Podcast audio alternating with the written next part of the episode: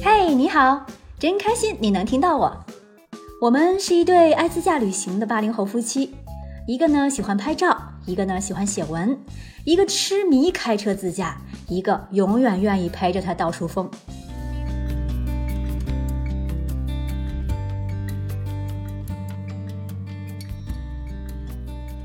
然乌湖是我第二次去，是胖叔第三次去的地方了。前几次吧，都是一到就阴天小雨，永远看不到然乌湖的真容。这一次终于赶上了一个大晴天，一定要找一家湖边的酒店小住一晚，清晨去到湖边看倒影，美极了。然乌湖分为上然乌和下然乌，湖区非常大，湖水清澈平静，还有房车露营营地。可以说配套比较完善了。话说，然乌湖形成的原因是由于山体滑坡或泥石流堵塞河道而形成的堰塞湖。在地质运动活跃的藏东南一带，有很多这样形成的堰塞湖。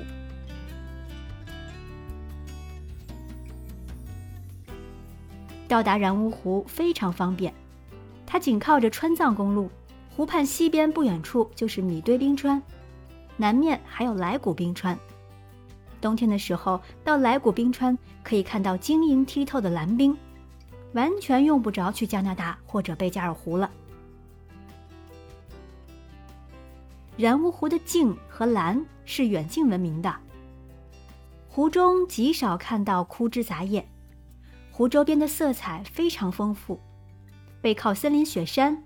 脚踩沙地，远看着秋叶，还有湖中偶尔出现的白色水鸟。尤其是安静的，好像镜面反射一样，太纯美了，景色如画。然乌湖不需要门票，三幺八国道可以从湖边通过。如果包车的话，可以在巴素县城包车，也可以从波密县城扎木镇。或者巴素县城白马镇搭车前往然乌湖。开车沿着帕隆藏布江一路向西到通麦，两百多公里，三幺八国道一直与帕隆藏布江为伴。从然乌湖开始，平静的湖水就不再平静了。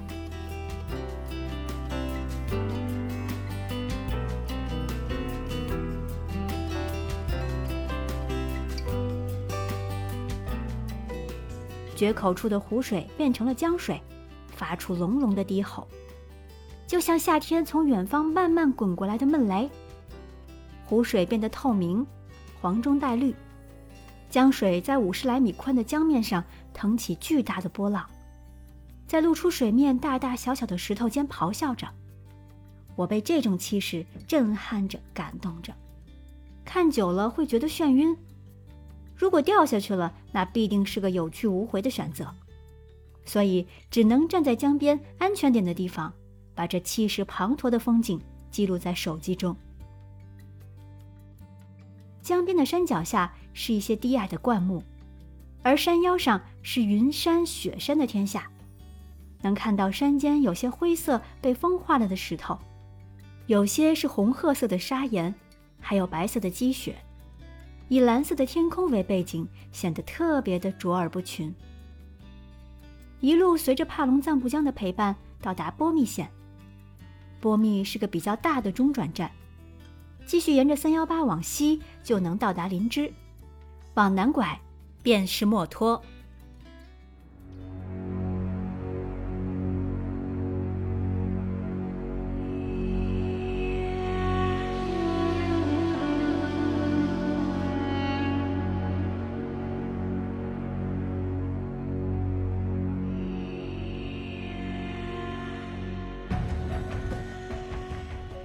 墨脱是我听说过无数次的神秘秘境，也向往体验热带雨林般的徒步路线。但是第一次去，尤其赶上墨脱的雨季，还是求稳吧。先在墨脱浅显的寻找一下快乐星球。墨脱是西藏林芝市下辖的一个县，作为全国最后一个通公路的县城，曾经被称为西藏最难以到达的县城。在国内外的户外圈是非常有名气的，在七八年前，衡量你是不是一个专业的驴友，就问你去没去过西藏；想知道你是不是个中级的驴友，就直接问你是哪年走的墨脱。但是现在，随着莫扎公路修通，而且路况持续好转，墨脱慢慢变得不再神秘与遥远了。如果你曾经在青年懵懂的时候读过一个现在看起来名字略显矫情的作家安妮宝贝写的一本关于墨脱的小说《莲花》，就如同郑钧第一次唱《回到拉萨》时还没有去过拉萨一样，安妮宝贝在写这篇小说前其实也还没有到过墨脱。但是这本书却成为了吸引一代人去墨脱的重要原因。墨脱县城已经非常现代化了，包括当地居民已经相当汉化，墨脱也不再神秘。当然，在寻找快乐星球的同时，也要吐槽一下路面上的不防滑地砖。在城市中央公园还有如此多雨的地方。却用了特别滑的砖面，再加上长期没有人清理的苔藓，我就差点摔了啊三四五六七八回吧！赶紧提醒爸妈，外出溜达的时候务必小心。吐槽说完啦，就要大篇幅说说墨脱的美了。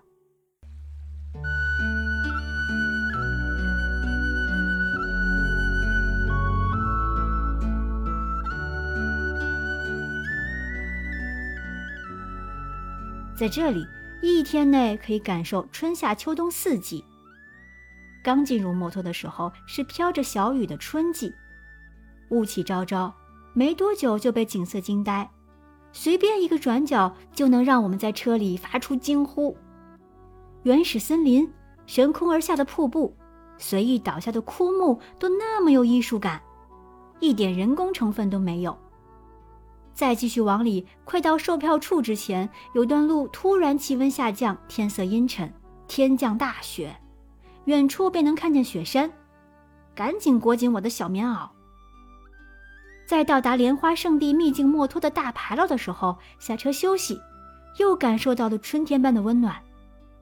我们爬到牌楼上，登高远眺，老远就看到远处山上有弯弯曲曲的木栈道。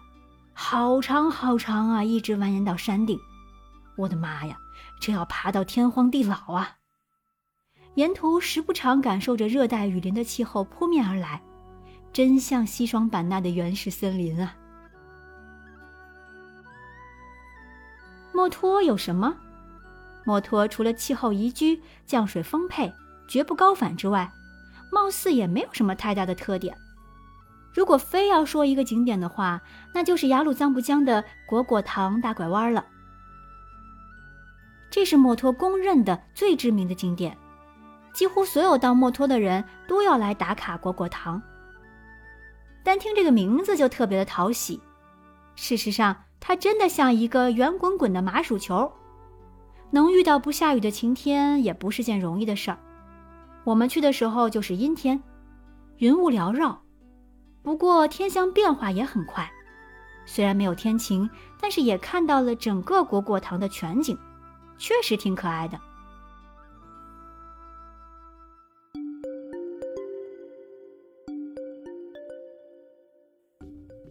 除此之外，墨脱还有一个神奇的特产——墨脱石锅。不过，使墨脱石锅声名远播的地方，却是在离墨脱二百公里外川藏线上的鲁朗小镇。那里有一道川藏南线进藏旅行必吃的美味——鲁朗石锅鸡。鲁朗石锅鸡味美汤鲜，用的就是来自墨脱的石锅。这样的石锅需要用雅鲁藏布江畔的造石做原材料，手工打造。一口锅往往需要两三个月才能最终完成。而且造石质地柔软。奇怪的是，造石只有在墨脱本地才是质地柔软的，离开墨脱的气候之后就变得坚硬无比了，而且必须是纯手工打造，所以墨脱石锅的价格相对较贵，一般动辄就是三四千元一个起步。墨脱之外的鲁朗、林芝、波密也有墨脱石锅出售，但是以赝品居多。往往价格还不便宜，因此，真的有少部分的美食爱好者来墨脱，就是为了亲自背一个石锅回家。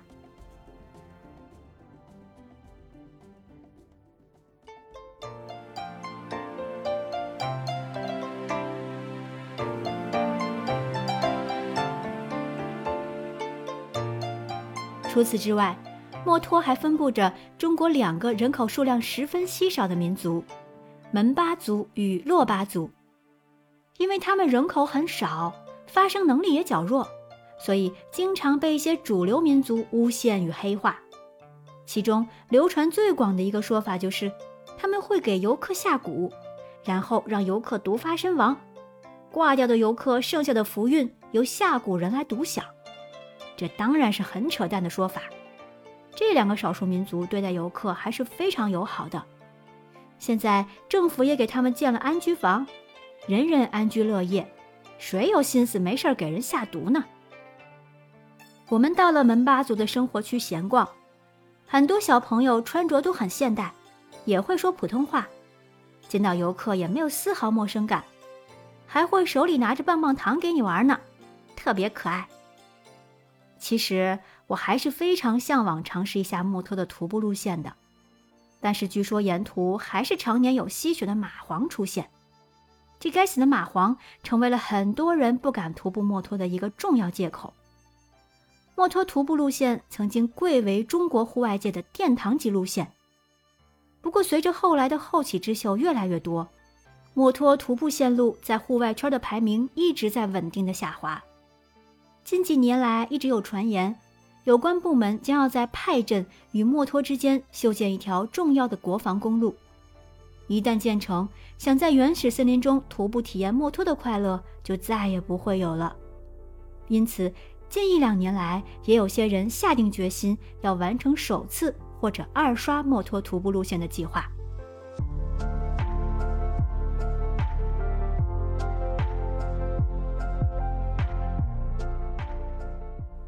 最后给大家说说进入墨脱的实用攻略吧，让墨脱变得不再难以进入。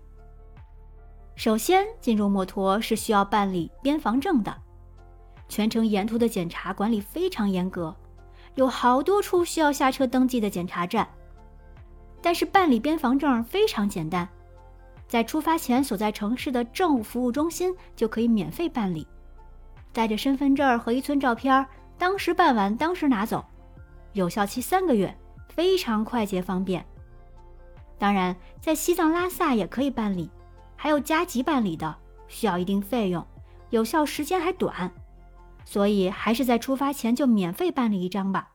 即使用不上也没有什么损失，不打无准备之仗嘛。